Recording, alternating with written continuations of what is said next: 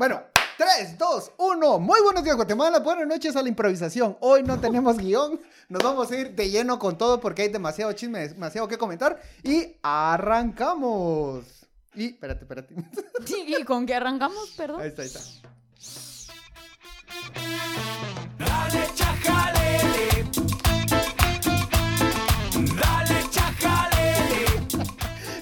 Bienvenidos, bienvenidos. Tomes, tomes. Es este episodio número 85. 100% improvisación. Completamente en vivo. Completamente borrachos. completamente irresponsables. Casaqueando en vivo. Nadie está borracho, solo para que sepan. No, Bueno, no es sí, cierto, me no. acompañan una vez por semana estos jóvenes que no hicieron la tarea, pero que tienen muchas ganas de llevarle información de A ver, yo, última yo sí hora. hice mi tarea, yo sí traigo lo que tenía que traer, man. ¿Ah, ¿En serio? Mano, pero no lo compartió. Es que yo les pasé el de qué rato el PDF de la ley nadie la quiso leer. Bueno, Bueno, continúa. mano, un PDF de ley no es un guion, Bueno, Roberto. pero- Roberto. ¿Qué A le ver, a pasa? ver, vamos primero, primero, a ver, esta semana todavía tenemos las repercusiones de todo lo que se dé. Ancho, primero presentémonos, primero Ah, sí, me acompañan una vez por semana estos jóvenes bien informados, muy buenos, muy flexibles. Roberto Aguilar. Celia hizo una promesa que tiene que cumplir. Es lo único que voy a decir. Yo no prometí nada, yo solo conté. Pero no está relacionada a la flexibilidad, está relacionada a una fiesta que estamos planificando. Ya, ya me, el- hace, ¿qué? Un domingo, dos domingos, cumplimos dos añitos de este podcast. Ah, happy A ver, los que quieran ir a nosotros. una fiesta clandestina. ajá, con nosotros, pues que manden mensajes y Mano, organizamos. mano, ya prometimos una vez. No, no, pero esta vez sí cumplo. Va, va, los tickets. Los, Va, los que manden son- mensajes, los que manden mensajes, hacemos una fiesta. Ajá, le, le- mandamos, le mandamos dónde va a ser Ajá, la fiesta. la ubicación eh, ¿Qué palabra clave? A ver, Es ¿tiene- que es speak easy. Eh, Bruni. Bruni, Bruni, no se habla de Bruni. Va, Exacto, por va. eso. Pongan eso, mandan No un se habla de Bruni, pero vamos a hablar de él. Ajá, ajá. Entonces, eh, pongan eso, mándenlo en Twitter, mándenlo en Facebook, mándenlo en Instagram. Y si llega, con ese mensaje nosotros le volvemos. Aquí nos vemos. Sí. A esta hora, en este canal. Mi mamá viene el otro fin de semana. No, porque no hemos dicho la fecha, pero Ah, bueno. va, ah, está bien, está bien. Entonces, va, está bien. Entonces también va a ser misterio para nosotros. Manden, no se habla de Bruni. Bueno, Ah, y si este no, que vaya tu mamá a la fiesta también. Ah, Rafa, Manden como que esto Así fuera es. promocional o Es algo un así. promocional. Exacto, es un promocional. Estamos promocionando convivencia con nosotros. Ajá. Qué dicha. Bueno, eh, empezamos esta semana. Traemos todavía las repercusiones de lo que se destapó la semana pasada a través de el supuesto o real o manipulado testimonio del testigo A. Pero eso empezó a detonar una cosa y luego otra y luego otra y luego otra. Esta semana vamos a arrancar con una actualización de esos cotilleos. Luis Ángel Sass. Bueno, hay, hay, hay mucho. De hecho, Ah, s- solo quiero decir que nos dijo que traía buenos chismes y no nos Sí. quiso adelantar. no, no, no, no quiero adelantar. Pero bueno, va- no sé, ¿entramos de lleno con el chisme Sí, principal o no? sí, no? vamos. Ah, bueno. O sea, si querés, Mira, pon- pon- todo deriva, sí, a ver, todo deriva de que hay una fiscalía que no está haciendo su trabajo, que Nah. está bloqueando las investigaciones, que está saboteando, y entonces ya las, ya están los, eh, son 15 o 16, 16 creo que son los candidatos a, a fiscal general. 25. Hoy en la mañana eran 25, Ah, bueno, 25 entonces- que llevaron la papelería. Bueno, ya subieron, 25. Fíjate qué poético que a, que a Linares Beltranera no le sirviera la USB, mano. Ya le chingo a la memoria. Ah. Pues, pero, pero, pero Alzheimer se llama eso, ¿no? Ya está chocho. ya, Bueno, ya, mira vos. es característica de nuestros servidores públicos, siento yo. Bueno, creo que, que ese es un tema importante, ¿eh? la elección de o, o quienes van a participar para ser o son candidatos para el próximo fiscal general, sobre todo en un país sin justicia. Y hay un chisme, empezamos con el primero. Eh, en los pasillos políticos se dice que Consuelo Porras presentó su candidatura, pero solo lo presentó como un distractor que realmente quien lleva la ficha para ser el próximo fiscal general es Jorge Luis Donado, el actual procurador, el actual procurador general de la nación. Se dice que es el próximo fiscal general, ya muchos lo dan por hecho. Eh, y que, oigan esto, oigan esto, porque esto viene desde el mismo MP, que Consuelo Porras no va a ser abandonada por Yamatei, que a ella va a tomar el lugar de Donado y solo va a haber un cambio. Donado va a la Mm. Procuraduría General de la Nación, eh, perdón, que Consuelo Porras va a la PGN y Donado va al Ministerio Público. Ahora, yo solo les pediría que le cuenten a nuestras y a nuestros oyentes ¿Qué es la PGN? ¿Qué hace la PGN? ¿Cómo se ve Roberto, eso? ¿Cómo Roberto, se come? por Claro, favor, hacete Robert- grande. Ajá, Mira, ya Roberto. está, ya La está, mira, Procuraduría General, ya ven que solo para eso me tienen acá en este programa porque Sí. además me lo bate. de relleno. Eh, la- de relleno relleno. legal. Sentiste como... procu- So- sí, Se- se- Mire, Oiga, Roberto, yo Roberto. solo le quiero decir que ahorita sí ya puede ser cuota. Ajá, vos sos como Bob Patiño. ¿Ahorita sí puedo decir qué? Cuota. So- so- Son son la cuota en el, así como alguien tiene que poner. Sos como la minisopena, sos como la minisopena de este, de este podcast. Yo soy, yo soy una, soy una minoría excluida, lo sé. Em. Miren, pues, la Procuraduría General de la Nación es la institución eh, centralizada encargada de representar al Estado.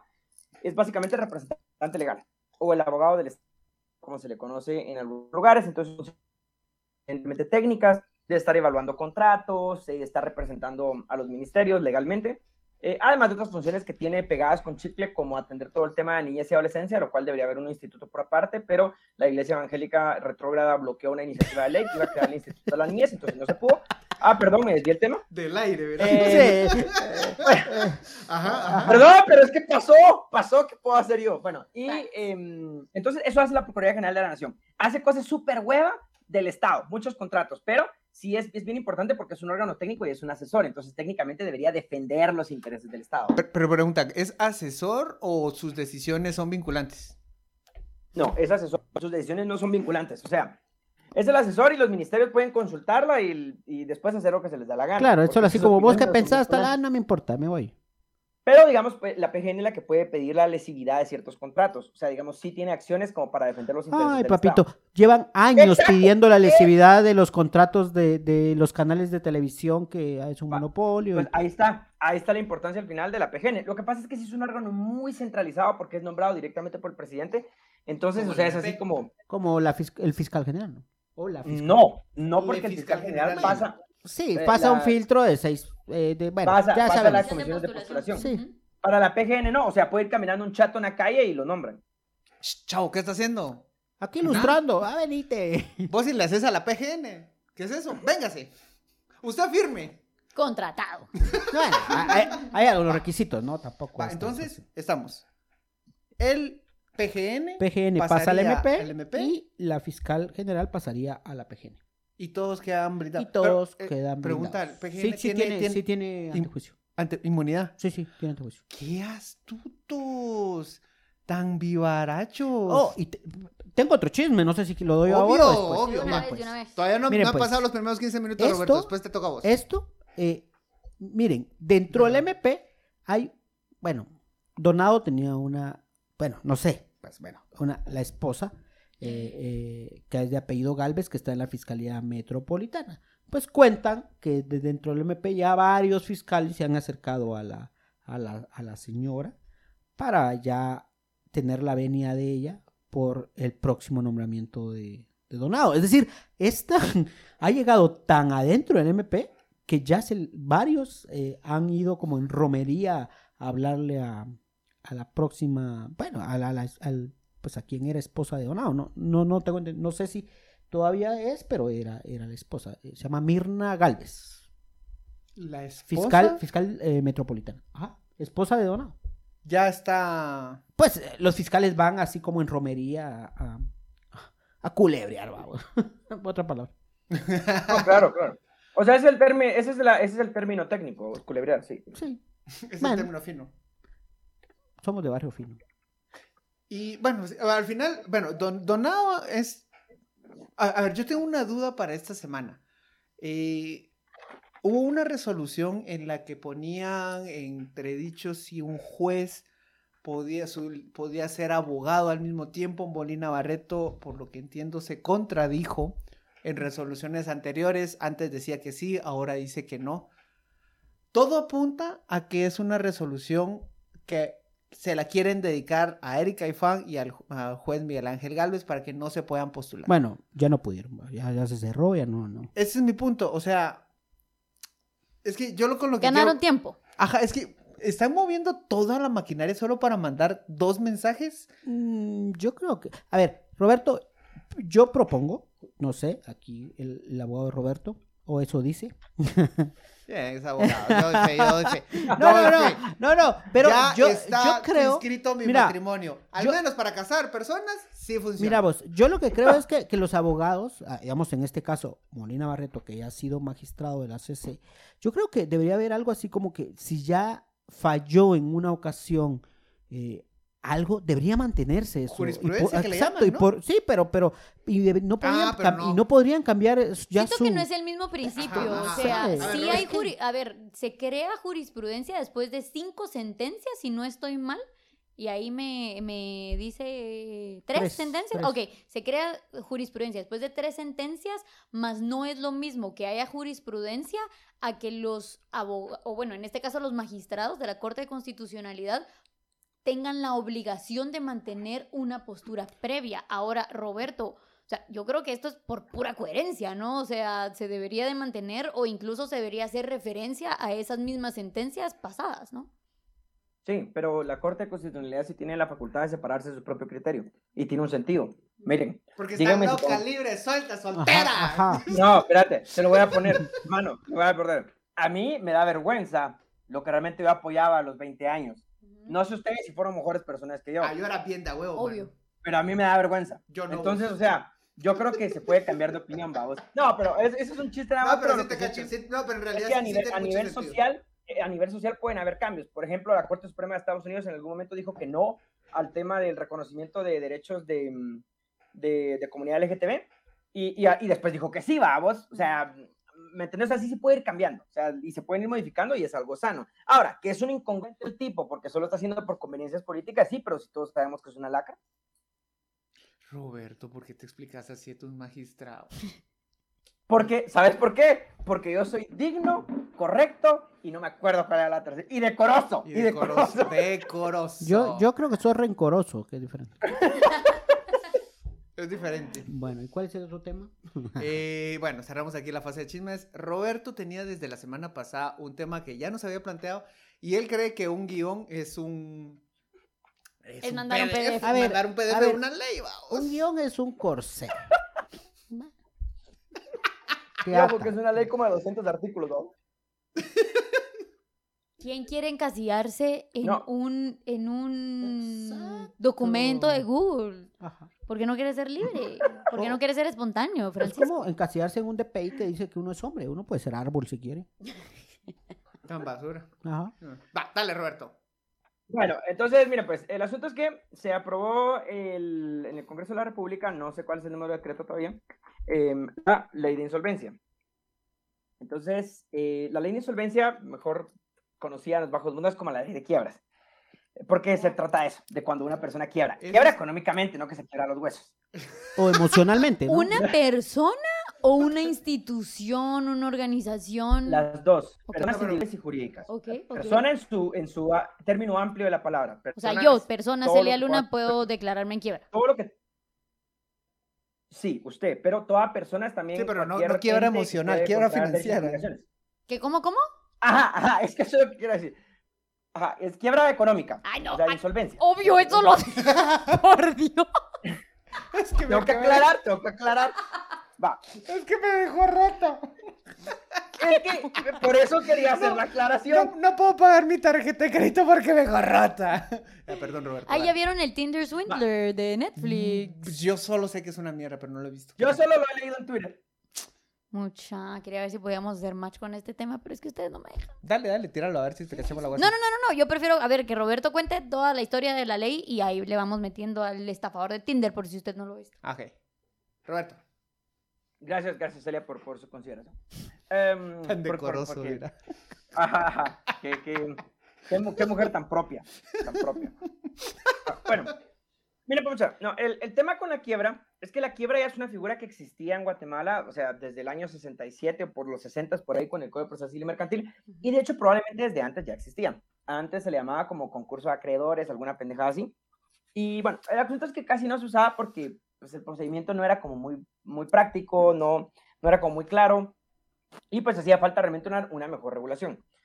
Es importante aclarar que una ley de insolvencia y de quiebra sí es, en cualquier nación civilizada, sí sirve de mucho. Dentro de las, dentro de las economías. Bueno, cuando son economías capitalistas industriales, en estas agrarias no sé cómo funciona, pero, em, pero normalmente, o sea, sí te funciona porque sí van a haber veces en donde a veces el mercado pues genera que ciertas personas, y pensemos aquí mucho en la persona individual también, puede llegar a endeudarse demasiado, a llegar a endeudarse demasiado y ya no poder salir de esa vaina. O sea, actualmente, no sé, o sea, se quedan encerrados en un bucle infinito donde no pueden salir de las deudas porque los intereses siguen corriendo infinitamente y no hay forma de negociar con los acreedores, porque todos los acreedores dicen, yo quiero que me pague y no me importa nada, y todos empiezan a demandar a lo loco y bueno, ya despedazar a las personas financieramente. O sea, El es- asunto con... o sea, ahorita para, para, resumir eso es, eh, quebras y no hay nada que te respalde y tenés que, no solo quebraste, sino tenés que resolver todas tus deudas eh, que acumulaste, ¿cierto? Y que, y Algo que siguen bastante creciendo lógico. de manera infinita, y que siguen creciendo de manera infinita. Ah, ok, ya. Ese es el problema. Porque, o sea, entras en un círculo vicioso que no puedes salir, porque nunca puedes pagar lo suficiente como para que los intereses no sigan acumulando la Es el deuda. equivalente Bueno, a una relación tóxica de una empresa. básicamente, sí. Ah. Solo que puede ser poliamorosa también la relación, porque tener la varios acreedores. putería, a ver. Es que hay varios acreedores. Hay, hay- hay- hay que estar jugando ahí que, que no le cuadran los activos y los pasivos. ¿no? Ah, algo así, algo así. Bueno, ahora entonces, mire, pues, mucha. eh, esto, o sea, viene muy impulsado, creo yo, por Fundesa y por todo el sector privado. O sea, realmente no es como que haya salido de la clase trabajadora, obviamente. O sea, vino Ni que vaya a proteger a la clase trabajadora. Ajá, Pero- ajá, no, o sea, pero- Estamos protegiendo. Al rato sí un poquito, ¿no? No, Mm, exacto, ese es mi punto. O sea, la ley, si bien es cierto, obviamente está, o sea, se promovió y se logró pasar en el Congreso de manera tan relativamente fácil, aunque bueno, tiene mucho tiempo estarla intentando pasar. Eh, pero no hubo tanta polémica, digamos, al pasarla. Eh, pues definitivamente hay sectores empresariales muy interesados, pero porque es una herramienta que sí le sirve a las empresas, pero también le sirve a las personas individuales. O sea, si bien es cierto, si hay un beneficio grande económico para las empresas, hay un beneficio, honestamente, para todas las personas. Primero, primero, eh, una de las primeras, a ver, el proceso aquí ahora es bien técnico y bien complejo, es bien complicado, ahora se va a poder hacer de manera administrativa, pero es todo un rollo financiero, hay que hacer un plan de pago de deudas y, y bueno, se tiene que ejecutar y cumplir. Cuando una persona es declarada en quiebra, hay- pierde ciertas, ciertas, vamos a decir, como facultades. Ah, hay ciertas limitaciones, como por ejemplo para ser depositario, ¿Las ¿Legal? pierde en general o antes de esta ley? eh, em, eh, siempre con la quiebra lo había perdido, siempre, siempre. Solo perdón, Roberto, ley- ¿una persona se declara en quiebra o la declaran en quiebra? Pu- Puede ser de las dos formas. O sea, puede ser que una persona voluntariamente, el, o sea, se acerque para decir, miren, acreedores no puedo pagar, organicémonos Me todos. rindo. Ajá, me rindo, ajá. O los acreedores decirle, miren, lo vamos a organizar porque no se puede con usted. Entonces, es un poco de las dos, un poco de las dos. Ahora, efectos importantes. Eh, durante la declaratoria de este periodo de como de quiebra, no corren los intereses. O sea, y esto es algo bien importante. Porque, o sea, hasta donde yo entendí por ley, bueno, igual hay que ter- terminar de ver cómo se reglamenta y todo. Eso va a incluir incluso tarjetas de crédito. Y a mí sí me sorprende que Ah, eso porque- sí está bonito. Exacto, ese es mi punto. Entonces, me sorprende que incluso los bancos lo hayan dejado pasar, pero bueno, es que tiene sentido. Entonces, y no solo eso, durante ese tiempo, que son como dos o tres años, no puedes ejecutar tampoco a una persona. Eso quiere decir que no, la puedes No, no la puedes matar. No, no puedes matar gente. Ay, Ah, Ay, ay, no. Le están quitando lo emocionante a la vida. Acabar con otras vidas. Imagínate, imagínate, llega el sicario, el- llega el sicario del barrio 18 y dice, Uh. te voy a matar. No, me, me, me, me, Estoy me quiebra, declaré estoy en quiebra. Me declaré en quiebra y aquí está la, la resolución Ah, del perdón, juez. perdón. Puta, es el Ah, tercero la- esta semana. sí. ¿Qué le voy a decir al. Smiley? Mira, Eso sí va a afectar la economía, muchachos. exacto, sobre todo la pandemia. Mano, ¿y qué, va a hacer, ¿y qué va a hacer el sicario cuando quiebre? Ajá.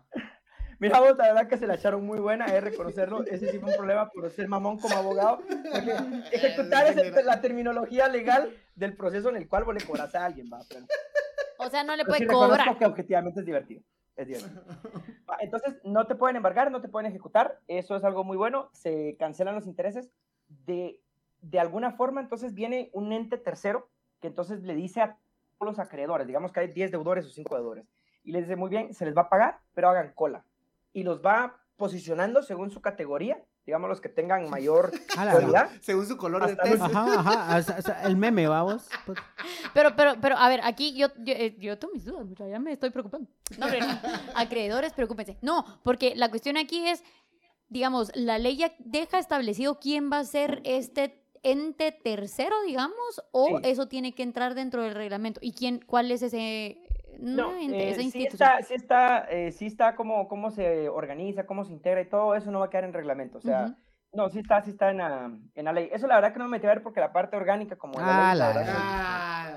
Mano, mano, mano, es que usted Sí, hubiera lo voy a visto la buscar, semana lo voy a pasada. Roberto. Sí, tanto que chingó y ahora no sabe quién va a ser el ente que nos va a decir si estoy en está. quiebra o no estoy en quiebra.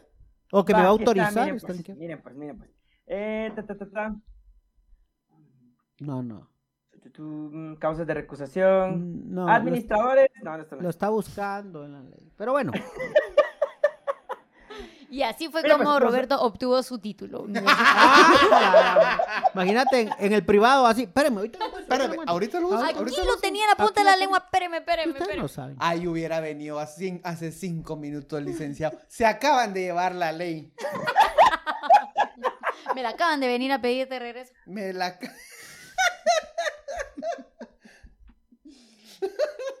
No, vean, yo les, yo les preguntaba si habían visto El estafador de Tinder o Tinder Swindler eh, en Netflix, porque sí quería llamar la atención a la forma en la que este personaje estapa- estafaba a sus víctimas. Él básicamente les hacía creer que estaban en una relación, les presentaba esta vida magnífica, pero pues, espléndida de millonario, de hijo de O sea, un magnate de los diamantes, Un, un viernes en la tarde conmigo. por supuesto. Claro. Ah, por supuesto. Y, y la cuestión es que, eh, bueno, pues al rato les, les mandaba una nota de voz, un mensajito a las novias, entre comillas, y entre comillas, y les decía, necesito que pidas un préstamo por mí.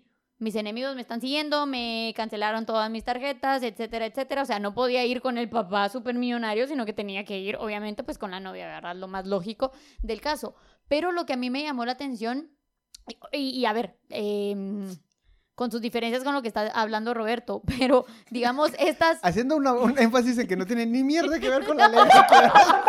No, porque estas, a ver, hay, hay un caso, una de las, una de las chavas o de las novias de este, de este personaje se endeuda por 250 mil dólares. O sea, ella pidió un préstamo a un banco, después le pidió un préstamo a otro banco, después le pidió un préstamo. O sea, eh, la chava se queda como con 8 o 9 préstamos y ella los tiene que pagar, obviamente. O sea, uno Pues, al pero, final. ah, Mira, mira, yo no lo he visto, pero también casaqueaba para o se movía como Dios. O sea, las llevaba en un Rolls Royce, primera cita. El chavo hacía ver como que tenía dinero. Y después, pues, paraba pidiendo el dinero a, a todo el mundo. A lo que yo voy es, porque para que vean que sí tiene relación, es, digamos, en este caso, yo me imagino tener nueve deudas con nueve entidades financieras diferentes. Los 250 mil pesos son la base. Pesos, va, ojalá. Los 250 mil dólares. Dólares. son la base. Pero me imagino que se la está hartando los intereses. Ahora imagínate, imagínate llegas al juzgado o es ante un juzgado que te declaras en quiebra, ¿no? Sí, sí, sí, es un juez. civil. Llegas a un juez y cómo adquirió esas deudas. Pasemos al siguiente punto, por favor. Mire pues. O sea, es que mire el carro.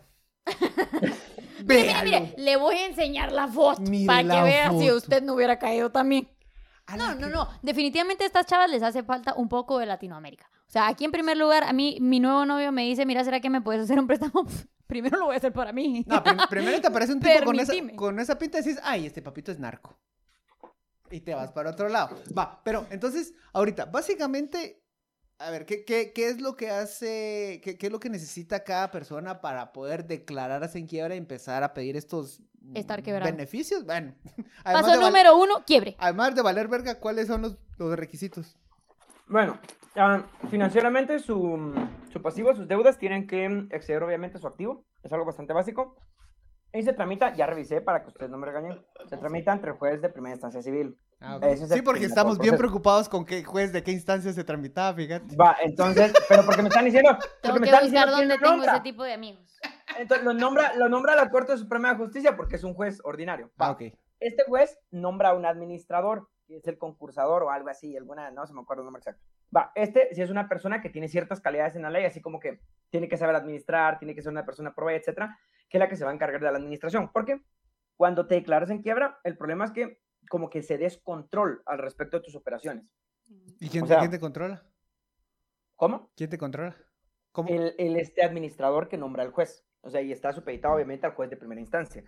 Para administrar de la mejor forma, garantizar, digamos... O sea, básicamente te asignan un interventor. Básicamente, Pancho, sí es una buena forma de decirlo. No es esa la palabra que utiliza la ley, pero sí. O sea, eh, más o menos. Más ¿Y o cómo menos. Asignan? Mire, le, le traigo mi interventor o yo trabajo de... de No, pero es que ¿sabes qué lo pasa? Tiene sentido porque, digamos, tiene que garantizar este administrador como que dos grandes funciones. Primero, que siga marchando el negocio y segundo, que hayan varas para poder pagar. O sea, que no se deshagan de los bienes y cosas así. Entonces, bueno, digamos que sí tiene sentido. Ahora, entonces, Celia, ¿quién lo nombra? La Corte Suprema de Justicia. Al administrador lo nombra el juez. Y todo se hace, también hay como que una parte voluntaria en donde los acreedores y el deudor, si digamos están, si hay buen acuerdo, pueden conciliar como entre ellos ponerse de acuerdo para hacer un plan de, de como de regulación y el juez homologa ese plan. Y pues si no, el juez ya los ordena a la fuerza, va. ¿Y, es, así ¿Y este interventor es civil o es asignado por... es parte de- el- del OJ? eh, Es asignado por un juez, es asignado por un juez, es una persona que tiene que llenar ciertas calidades que es nombrado por un juez. Ah, mira. Mira qué tan buen negocio será ser interventor. Eh, de- ah, bu- muy buena pregunta, sí es muy bueno, hay un arancel y se te Ay. paga conformidad con el patrimonio que administras. O sea, Pero, ¿Y si no hay ni no, mierda de es- patrimonio? El patrimonio ya no existe, solo hay deuda. no ha salido el reglamento, entonces no sé qué va a pasar en esos casos. Puta, vos vas a llevar No. tus chivas. Mira, mi amor, perdona que me tengo que llevar la mesa porque soy interventor. Bueno, sí tienen razón. Yo estaba pensando así en quiebras de empresas así muy grandes, como Evergrande, algo así, va, pero bueno. Va, están excluidos de esto, obviamente, los bancos, las aseguradoras y las afianzadoras, porque tienen su propio procedimiento regulado por la Ah, pero por ellos que también se controlan por la superintendencia de, de, de banco. Exacto, ajá, entonces no entra Ni- acá, eh, bueno, solo es para ni, personas. ni tan controlado, vamos. Eh, Así como controlan sus nuevos logotipos, Ah, sí, ajá, decimos. Por cierto, por cierto, ya vieron que, que, que- vamos a decir nombres, ya vieron Sí, que, a ver, que- a ver, que- a ver, no, no es pánico financiero. no, es no, no, no, porque vamos a hablar de que se los logos. agarraron de majes. Fíjate vos, mira, pues, yo ya vi a tres bancos con, con el color este como aqua, eh, Bantrao, eh, Banco Industrial y Vivanco. Los tres tienen un color aqua ahí. Pero es que la- De es- repente van a lanzar como- un su partido co- político. Como, que- co- como que- como azul. Pero es que, es que el azul está asociado a no, finanzas. y, aqua. Bueno, ese, ese color sí tiene. Es la psicología de los colores, mucha. Sí, pero es la nueva onda, entonces. Así como el rojo y el amarillo dan hambre, me imagino que el azul te dan como ganas de ahorrar. No sé. O te da ganas de. No, no, no. Y el te agua te dan transmite ganas de paz. Paz para confiar tu dinero en esta institución. Llegamos justo. No, no, no. Todavía, todavía, todavía tenemos. No, no, Terminamos. Ah, no, no, no, cabal, cabal, 30, 30. Gracias. 30, fin, Yo no, fin. yo no, pues, yo ni siquiera he terminado. Hay ciertas cosas Ya, que hay que hablar. Pues, Mira, ley de an- quiebra. puedes terminarlo ¿Qué en pasa tu con el pasivo laboral? ¿Qué pasa con el pasivo laboral? Esa es una gran pregunta. La ley dice Ah, que obviamente va a ir como que en los primeros lugares de preferencia para pagar crédito, pero dice que si no alcanza, el juez va a pagar a prorrata lo que falte de pasivo laboral. O sea, es decir, no importa que se le haya debido a los trabajadores cualquier cantidad de dinero, lo que haya de dinero, el juez va a decir, aquí proporcionalmente le reparto lo que alcance nada más. Entonces, bueno, pues quedan ciertas preguntas O al sea, respecto de... solo, bueno, entonces pasivo laboral pasa hasta de último de la cola. No, no, no, no, no, no, no, están en los primeros lugares. No, no, es de los, es Ah, un crédito privilegiado. Eh, los pasivos laborales están de los primeros. Pero se No, lo que reparte solo con lo que haya. Y ahí, Solo con o lo sea, que ahí, haya. ahí es cuando la mar empieza a huevearse mejor la computadora para justificar un poquito. Exactamente, o llevarse las máquinas, sí. Mm. Entonces, bueno, es algo que habría que revisar, si no, al final también como Esto ya, a pasía- esto ya, mira, esto ya pasaba en las maquilados. Vos Ajá. mirabas ahí que la gente llegaba a traer sus máquinas porque no les ¡Qué pagaban. bro! No, seguro. A la mierda. Ah, la chingada. Bueno, llegamos Sin al final tanto. de este episodio. Ya saben, dejamos al inicio. la- ¿Saben? El- en realidad la clave lo hubiéramos tenido que dejar eh, al final. Va, ¿Saben qué? No se habla de Bruni, pero tiene que decir no, no, no. Y sí, solo así van a poder entrar a. Solo así les vamos a poder mandar la, la- la clave. Si solo, ve- solo se habla. Bruni, ya les vamos a responder. ¿Qué más, papi? ¿Qué Ajá. más, mami? ¿Qué dijimos al final? ¿Qué dijimos al final? Ajá. No se habla de No, no, no. Roberto va a estar regalando besos. Eso. Uy. Parejos. Ajá. Muy bien, llegamos al final de este episodio. Muchísimas gracias por acompañarnos. Ya saben, compártanos al contenido de nosotros también. Ah. Eh, mándenos sus inquietudes, mándenos sus dudas de qué quieren que hablamos. Roberto, esta- la semana pasada nos escribieron que querían un tema que ya se me olvidó. Perdón. Bueno, lo vamos a... Era, era- era lo del presidente Pancho, lo llamaste. No, no, no, no, lo que- no, no, era algo, algo, ay, ya no me acuerdo. Perdón, perdón, persona que escribió, perdón, no, no te Por favor, vuelvan a escribir todos para que ahora Francisco se recuerde que Yo, fue. yo creí, yo recordaba que era lo de lo de Yamatei. De verdad, eso creí. No, no, no, no, era otra cosa. Muy buenas noches, Guatemala, buenas noches, mundo. Adiós. Chao. Bendiciones. Les quiero. O sea, qué buena capacidad de improvisación. La verdad me agrada. Porque, porque